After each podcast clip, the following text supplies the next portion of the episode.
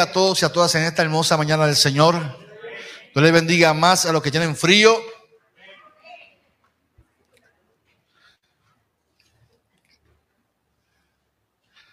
Qué bueno poder estar en la casa del Señor. Qué bueno poder eh, declarar cada cántico la fidelidad del Señor, declarar la gracia del Señor a ese Dios que salva, a ese Dios que viene por su pueblo.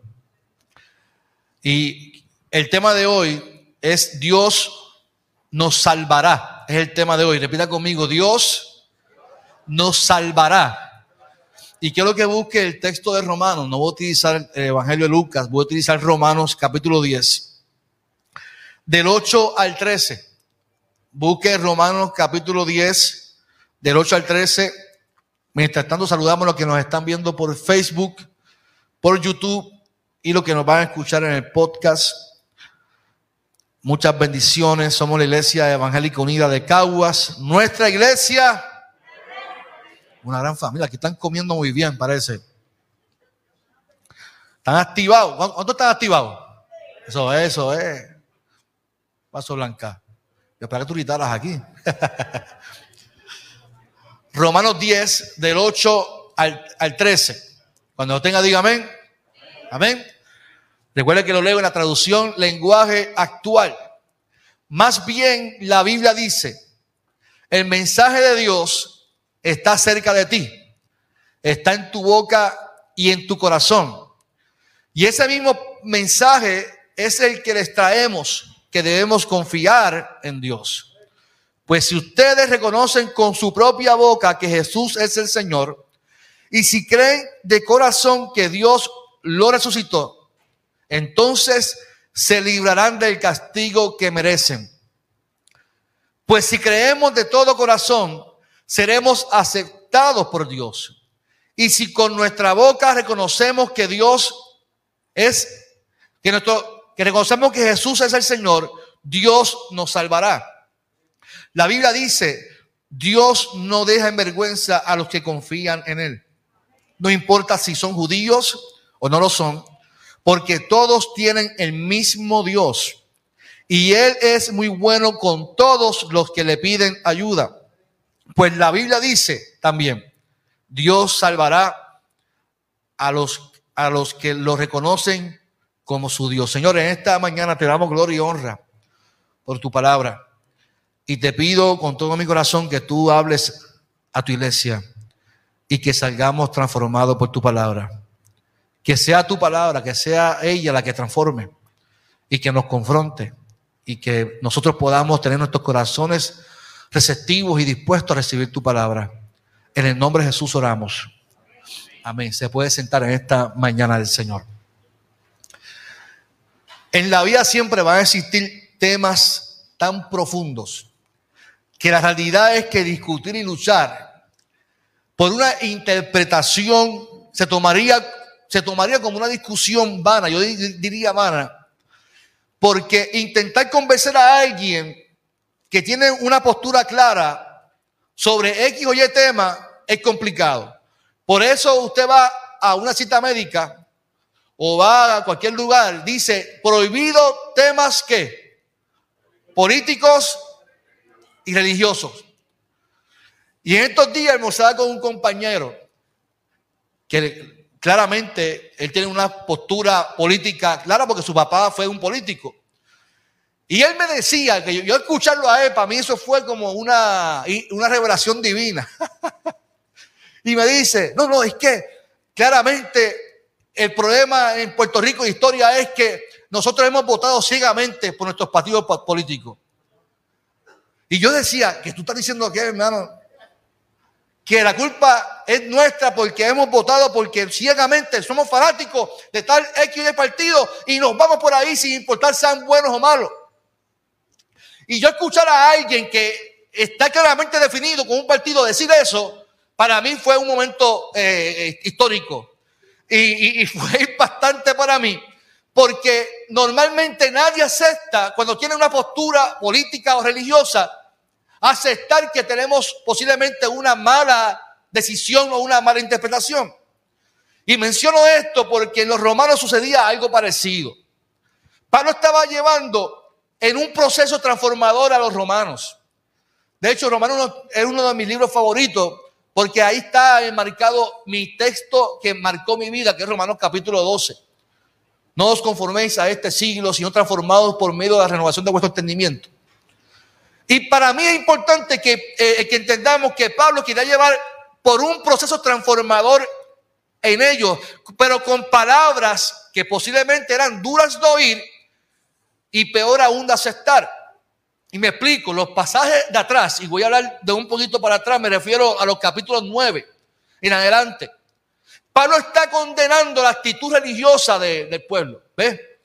Y cuando alguien te condena una actitud religiosa, eso nos afecta. Porque a nadie nos gustaría escuchar, es que tu comportamiento es religioso. Tu comportamiento religioso está erróneo, no va por el camino correcto. Y yo siempre lo he dicho, si lo que yo creo que es verdad me invita a condenar, a juzgar, no es de Dios y hace daño. Esa es mi postura como pastor. Y Pablo está llevando a esta gente a una confrontación que posiblemente sea dura y de escuchar, porque esto es importante para poder entender lo que traía el mensaje detrás de lo que Pablo quería traer a los romanos. En estos versos hay un tema que Pablo repite constantemente.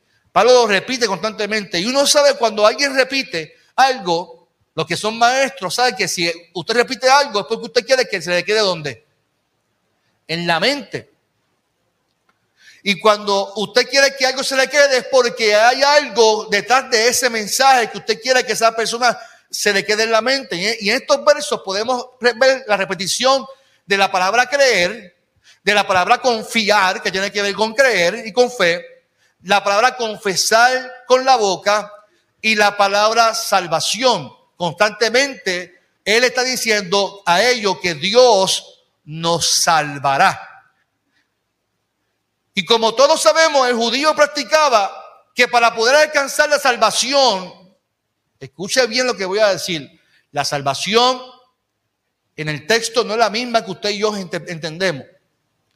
La salvación para ellos requería el contexto liberación, que es otra cosa. Nosotros pensemos salvación es que yo me voy para el cielo, eternidad. Salvación para ellos era liberación esclavitud opresión. Dios te va a salvar, te va a librar de eso. Y yo siempre he pensado que eso fue lo que ellos interpretaron, pero no necesariamente Dios le pidió eso, que tuvieran que hacer requisitos para alcanzar esa liberación. ¿Ve? Ellos entendieron que para poder liberarse de su pecado tenían que entregar sacrificios. Eso fue lo que ellos entendieron que tenían que hacer. Sin embargo, Dios le pedía obediencia a su, palabra. Ahora bien, Pablo hace énfasis en lo que para nosotros debería ser el centro del Evangelio. El centro del Evangelio para nosotros es quién? Es Cristo. Cristo, como decía el cántico, Cristo es el que salva, Cristo es el que sana, Cristo es el que libera. Para nosotros, Cristo es el centro del Evangelio. Es todo. O sea, si vamos a llevar el mensaje de Cristo, dice Pablo a los romanos, debe de ser de salvación y no de condenación. Ahora voy a lo que voy. El mensaje de algunos que vivían en romanos era de condenación, de juicio, de pasar un proceso de, judaización para poder ser salvo. O sea que si yo quiero que Dios me salve y me libere, yo tengo que judaizarme, tengo que circuncidarme, tengo que eh, eh, hacer unos ritos, ¿ves? Para que Dios me pueda aceptar. Siempre a los pastores nos sucede algo en estos tiempos. En estos días que he compartido con varios pastores, hubo un momento donde todos coincidimos de algo. Que a todos de alguna manera, algún feligres nos ha cuestionado el por qué ya no predicamos la venida de Cristo.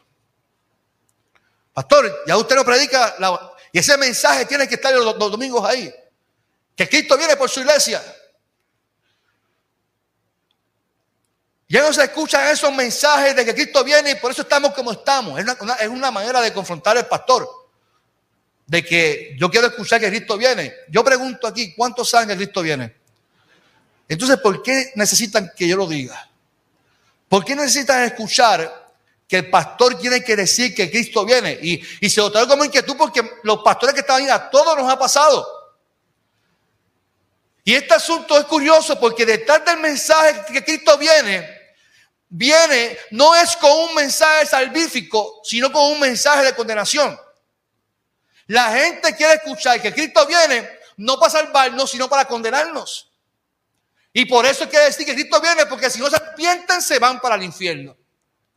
Y entonces yo me, me pregunto, ¿qué quiere la gente? Que los pastores o preparen a la gente para que cuando Él venga, nos encuentre bien o que simplemente los, condena a todos y que se van para el infierno. Yo prefiero como pastor preparar a la gente, guiarlos a los pastos verdes, enseñarles la palabra y cuando llegue ese momento, no es un momento de terror, porque cuando Cristo venga no es un momento de terror, mi amado. Cuando Cristo venga por su iglesia no es un momento de terror y de miedo como nos han pintado. La salvación es un momento de, fiesta. La venida de Cristo es un momento de celebración para la iglesia. ¿Cuánto dicen amén por eso? Es de celebración, dice, la boda del Cordero. El novio viene por su iglesia. Es una fiesta, no es un momento de, de terror. Pero los judíos querían condenar, querían pasar por requisitos.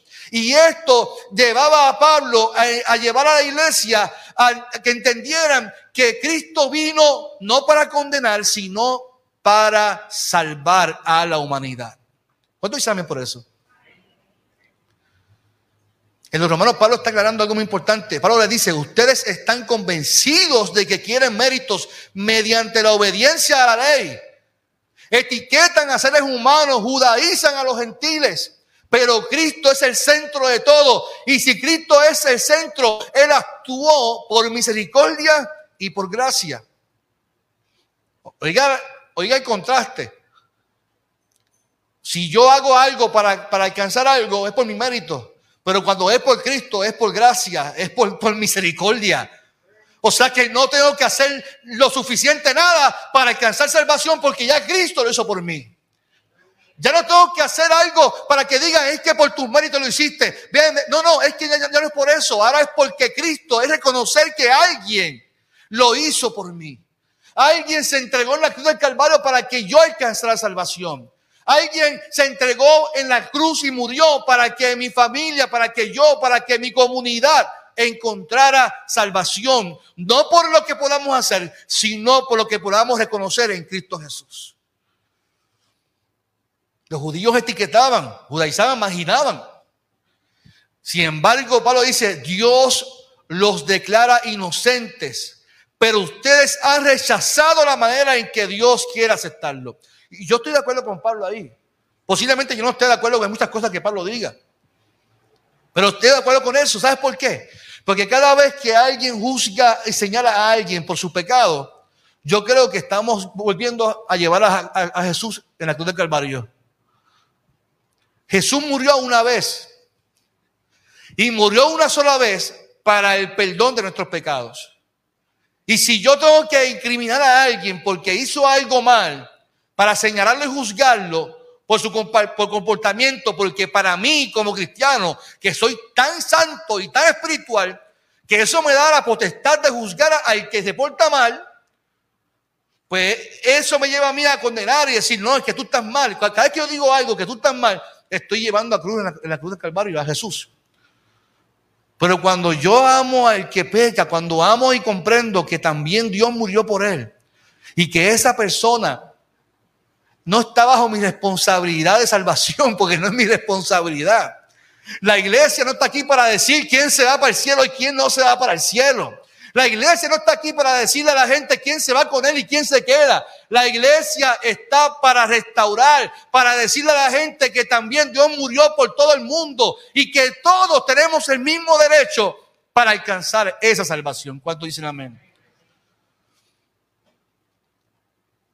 Qué ironía que usted sabe lo que es intentar hacer algo para agradar a Dios y darle con la matraca e intentar agradar a Dios. Y Dios dice, ya no tienes que hacer algo, ya no tienes que hacer eso para agradarme. Yo, comparo siempre la, vida. Mire, usted sabe cuántas veces nosotros nos hemos encontrado orando, Señor, yo no vuelvo a hacer este pecado. ¿Cuántas veces nos hemos encontrado? Mire, es lo más mínimo, porque para la iglesia protestante no hay tamaño en los pecados. ¿Sabe que si usted miente, es lo mismo que matar? O sea que si, es como, como yo decía estos días a alguien, a mí alguien me invitó a almorzar, me comí un chillo así de grande. Y me Fernando, un chillo, el, cazador en Salinas, todo, se lo recomiendo, el mejor chillo que he probado en mi vida. Y mientras me comía ese fabuloso chillo, yo conversaba con, la, con dos personas y una persona me pregunta, pastor, ¿y si un homosexual llega a su iglesia? Es como que si yo tuviera que decirle, no, no puedes entrar a la iglesia porque era homosexual. O si llega un, usuario de droga, yo, tengo que votar a alguien porque simplemente actúa distinto a mí. Entonces la iglesia tiene ese poder de decir, de determinar quién y quién sí, quién no. Y yo le pregunto, hermano, una pregunta.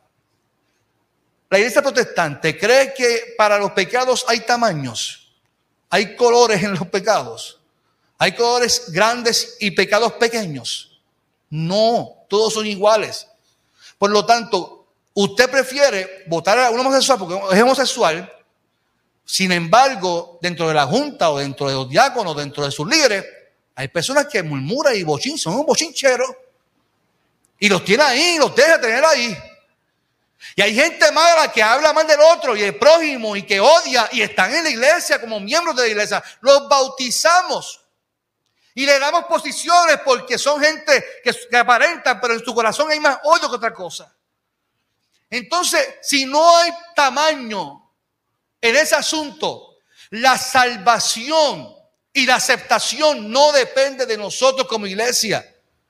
La salvación no depende de lo que usted y yo podamos pensar que Dios debe. No. Yo le decía hoy al grupo de nuevos miembros de bautismo que esa es la historia de Jonás. A Jonás Dios le dice, ve a Nínive y dile a ellos que yo, los voy a qué? A salvar. Jonás entiende, para que usted vea cuando alguien entiende y se adjudica un poder que no le corresponde. Jonás entiende que Dios no tiene que salvar a Nínive. Y dice, yo no voy a Nínive a decir ese mensaje porque esa gente son unos solos de qué? De pecadores. Y Jonás dice, no voy a ir y se molestó y se fue para el mar. Y allí se cayó en la roca y, y se cayó en el mar. Y allí es que viene el corito de Jonás. Y Jonás estaba allí, se estaba ahogando y vino el pez y ¡blum! cataplum, porque hay que hacer la pantomima completa. Y cataplum se lo tragó. Entonces el corito dice que se lo tragó porque no le hizo caso, pero en realidad no es esa historia. Lea el texto bien, se lo tragó para salvarlo. Y yo lo conté aquí para, eh, la historia es un mito, no, no, es una historia real, es un cuento que se cuenta en la Biblia con un propósito poderoso de enseñanza. Nadie puede estar tanto tiempo metido dentro de un pescado y orar allí, todos ¿sabe? Eso no tiene, pero tiene un propósito hermoso, iglesia. La historia tiene una enseñanza. Dios aún en tu desobediencia y aún tú navegando en tu propia muerte, Dios te va a salvar y te va a llevar a un puerto seguro. Te va a salvar aún en tu desesperación, en tu escapada de no querer obedecer a Dios. Fíjese la historia. Entonces viene ese pez, según la historia, que la gente lo toma literal y ahí y lo escupió, lo vomitó. Y ahí sale Jonás y cae allá en Nínive, en, otro, en otro pueblo. Cayó vivo. y cayó vivo y no tuvo otro remedio que aceptar la voluntad del Señor y predicar y decirle que Dios les iba a qué? A perdonar. Nosotros muchas veces queremos que Dios castigue. Ahí es que vienen estos profetas en el mundo entero diciendo, Dios va a traer una ola inmensa por el Puerto Rico, allá por la Croaba, y el mar se va a levantar por allá. Y ahí, ese no es el deseo de Dios, mi amado, créamelo. Ese no es el deseo de Dios. No, ese es el deseo del profeta. Que ojalá Dios se meta y mata a toda esa gente mala de, de, Gracias a Dios ya yo me fui de ahí. Si, si viene una ola que, que se lleva a ellos, ya yo no pastoreo en Fajardo. Eso sería un acto bien inmisericordioso de mi parte. Pero eso nace de un corazón que desea castigo de parte de Dios, pero no, nace del corazón de Dios. ¿Sabes por qué no nace del corazón de Dios? Porque del corazón de Dios lo que nace es amor para sus hijos. Mire, algo que yo disfruto tanto es la paternidad. Yo que tengo una hija y un hijo, yo me lo disfruto. Si antes de nacer mis hijos, ya yo lo amaba infinitamente. Ustedes que son padres, abuelos, tatarabuelos, ¿cuántos son tatarabuelos aquí? mira cómo hace Luis. Eh. Acéptenlo, son tatarabuelos, le duelen los, los huesos, le duele la espalda. Que tiene, acéptenlo. Y usted sabe que uno ama incondicionalmente a sus hijos. Y cuando son nietos, les permite cosas que, que no se permitían los hijos. los abuelos se toman tan en serio en malcriar a los hijos. Que es una batalla. Yo a mi mamá tuve que decir un día, mamá, no, no, tiempo, tiempo, tiempo, tiempo. Hay un límite aquí. No, no me puedes crear un mostito en mi hija. Una nieta, eso fue como que a complacerla en todo lo que, le, lo que, a, mí no, tú nunca hiciste eso conmigo. No, yo me pongo celoso rápido. ¿Sabe qué? Mira, usted sabe qué hizo mi papá un día con, mi hermano. Lo llevó a Caibitoy. ¿Cuándo se acuerda de Caibitoy? Aquí muchas veces. Sí, ¿se acuerda de Caibitoy? Llevó a mi hermano y le dijo, Mandy, coge lo que tú quieras de ahí. Y mi hermano cogió, usted se acuerda que había un martillito de madera que usted le daba. Mi hermano cogió eso nada más.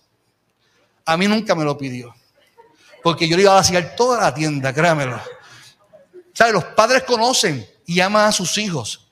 Malcrían a sus nietos, porque hay un amor. Antes que naciera, ya uno ama, uno, uno, uno, y es una cosa, uno conoce mejor a Dios. A donde voy, en el corazón de Dios no puede haber odio.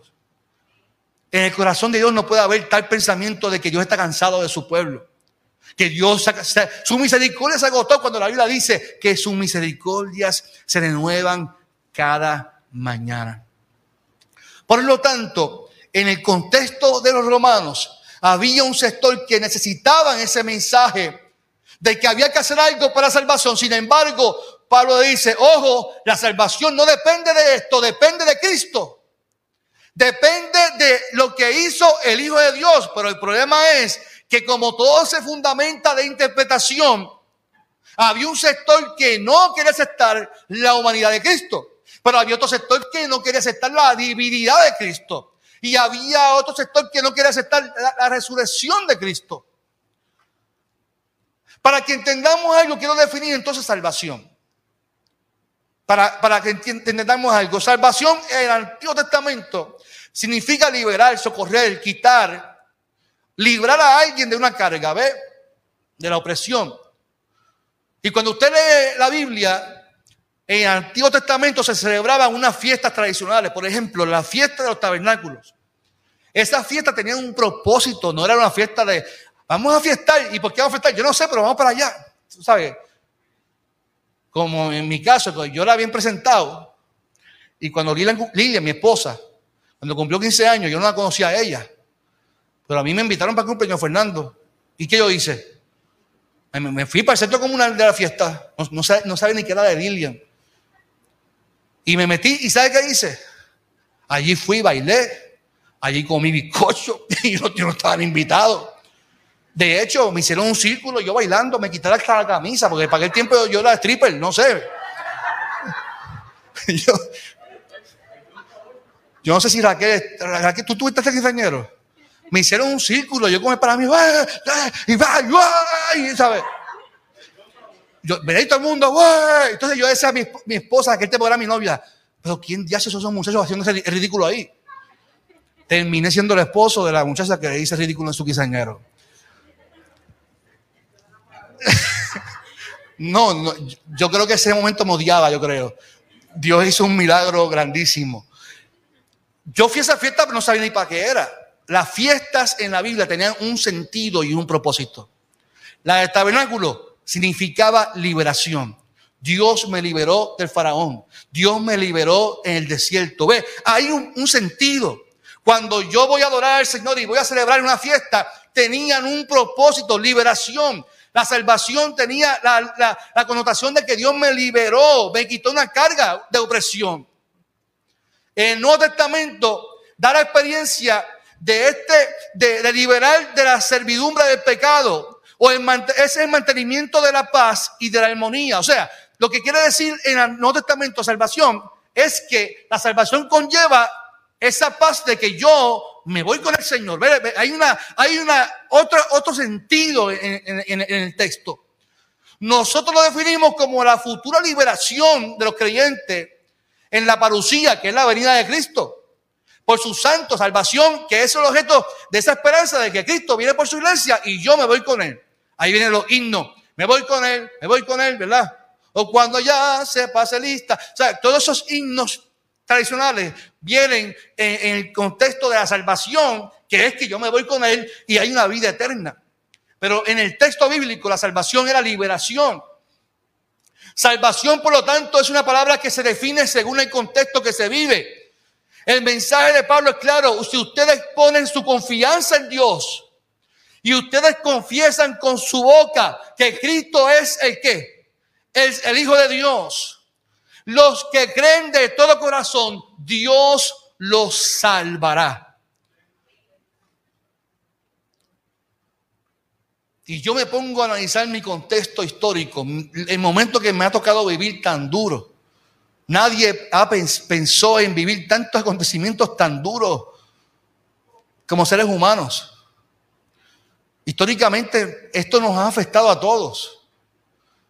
Todos los acontecimientos emocionalmente tenemos que buscar estabilidad. Y gracias a Dios que tenemos a Dios, nos da paz y tranquilidad en, el tiempo. Las pérdidas, el COVID, tanta enfermedad, la criminalidad, la gente no se atreve ni salir a la calle porque viven con miedo. Esto nos, nos estamos enfermando, mi amado. Cuando me dicen, no, que ya yo salgo de noche porque tengo miedo, porque nos han metido ese miedo y nos estamos enfermando. ¿Y cuántas veces nos hemos sentido asfixiados por los problemas? ¿Cuántas veces nos sentimos asfixiados por las situaciones que estamos viviendo en este mundo? ¿En cuántas ocasiones pensamos que rendirnos es una opción? ¿Cuántas veces nos sentimos que no podemos más? Que entre lágrimas y lágrimas nos quejamos de noche, Señor, yo no aguanto más. Me siento que no puedo, siento que no puedo más.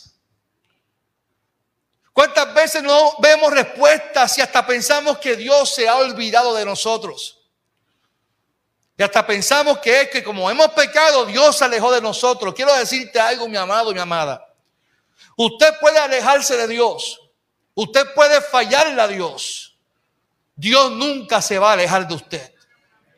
Dios siempre estará ahí contigo, cuidándote, protegiéndote y buscando el momento para salvarte, rescatarte y librarte en el nombre del Señor. Yo pregunto, ¿nuestros hijos tendrán algún requisito para que nosotros les amemos? ¿Nuestros hijos tendrán algún requisito para que nazca? Yo le decía a mi esposa en estos días, cuando Karina nació, era una cosquilla dentro que no podía rascarme. Era un sentimiento que, yo no, nunca había sentido.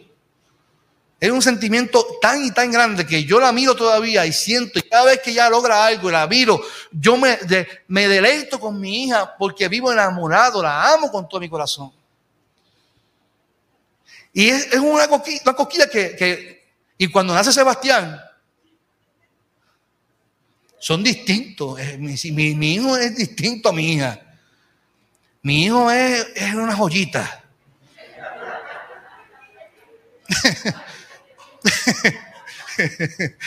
yo tengo que aceptarlo, hermano. mi hija yo la dejaba antes pequeñita, con dos añitos sentadita ahí, y mi esposa cantaba aquí, digo, en, la iglesia donde estábamos. Y mi hija no se no, no atrevía ni moverse. Mi hija estaba siempre ahí y todo el mundo, ay, esa nena, usted sabe cuando ella llegó aquí pequeñita. Todo el mundo, pastor, ¿cómo esa nena ni se atreve? Y, no, porque es que se educó. A mi hijo yo lo educo, le digo, no hace caso, es sinvergüenza. Mi hija, mi esposa me dijo, Carlos, yo no sé cuándo yo voy a poder pararme a, cantar. Porque Sebastián no se puede quedar sentado ahí. Porque va a coger el coche y va a empezar a correr, va a tomar la cámara, él va a hacer algo. Y el chiste es que me va a mirar y se va a reír. y yo digo, Sebastián, no, ya me mira. No, y él, no. Y yo, pero, pero, pero es pura madre.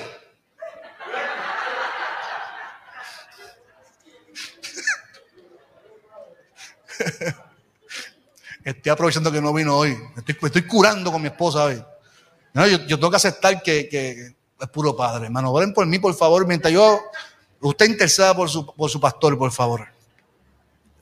Pero pregunto, aún con todo eso, ¿hay un requisito para que yo lo, lo ame a él? No. Es mi hijo, yo lo amo con todo mi corazón. Es mi hijo y es mi hija y los amo con todo mi corazón. ¿Cuánto más nos ama el Señor? Que no nos pide requisitos, simplemente Él quiere que aceptemos a su Hijo como su único Salvador. Que reconozcamos que Él, de Él es el centro de todo.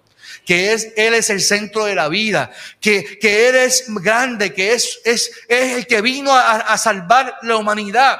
Ese es el amor de Dios. Por eso Pablo dice, y Dios nos salvará por medio de Cristo. No es por lo que podamos hacer, no es por lo que podamos eh, tener, es por lo que Él hizo en nosotros. Así que el mundo vive muy acelerado, el mundo vive muy a prisa y quiere dictarnos a nosotros cómo debemos de vivir. El mundo quiere decirnos cuáles son los valores, los códigos de vida. Estos son los códigos de vida. El mundo nos dice los códigos. No, la iglesia es la que rige esto estos códigos y el modo, los valores de la vida, los días de la iglesia. Pero no son los valores de la vida, sino los valores del reino, los valores de, de Cristo que Él nos presentó por medio de su salvación. Quiero decirte algo, la salvación de Dios es una promesa para ti y para mí. ¿Cuánto dicen amén por eso? Por lo tanto, si es una promesa, es un pacto que Él tiene con su, con su pueblo. Y si es un pacto, es una promesa, créame lo que Dios no va a fallar a su pacto. Él lo va a cumplir en tu vida. La salvación ya no depende de mí, porque es un pacto que Dios hizo contigo y conmigo. Y de seguro cuando te sientas desmayar, cuando te sientas de fallecer, cuando sientas eh, de, lo, de, lo, más profundo que no puedes más con tu vida, allí tú puedes recordar el pacto de lo alto que Dios nos salvará. ¿Sabes por qué? Porque no depende de mí. Y qué bueno que me siento cansado. Qué bueno que me siento cansada. Qué bueno que me siento que no puedo más porque así mismo llega la promesa de lo alto de decirme, Carlos, mi amado, mi amada, Dios te va a salvar, Dios te va a liberar, Dios te va a rescatar. ¿Cuánto dicen amén? Aún en momentos pandémicos, en momentos de enfermedad, podemos escuchar, Dios nos va a salvar. Posiblemente en el pasado te dijeron que no eres digno de esa salvación. Posiblemente porque eres distinto, distinta, te hayan señalado, te hayan juzgado. Pero qué bueno que Dios no te va a juzgar, que Dios te va a salvar. Termino diciendo lo que Pablo dice a los romanos en el capítulo 10, versículo 11. Y Pablo hace referencia, la Biblia dice, Dios no deja en vergüenza a los que confían en Él. No importa si son judíos o no lo son, porque todos, ya conmigo, porque todos tienen el mismo Dios. Y Él es muy bueno con todos los que le piden ayuda pues la Biblia dice también, Dios salvará a los que reconozcan como su Dios. Yo te invito a que cierres tus ojos en esta mañana del Señor.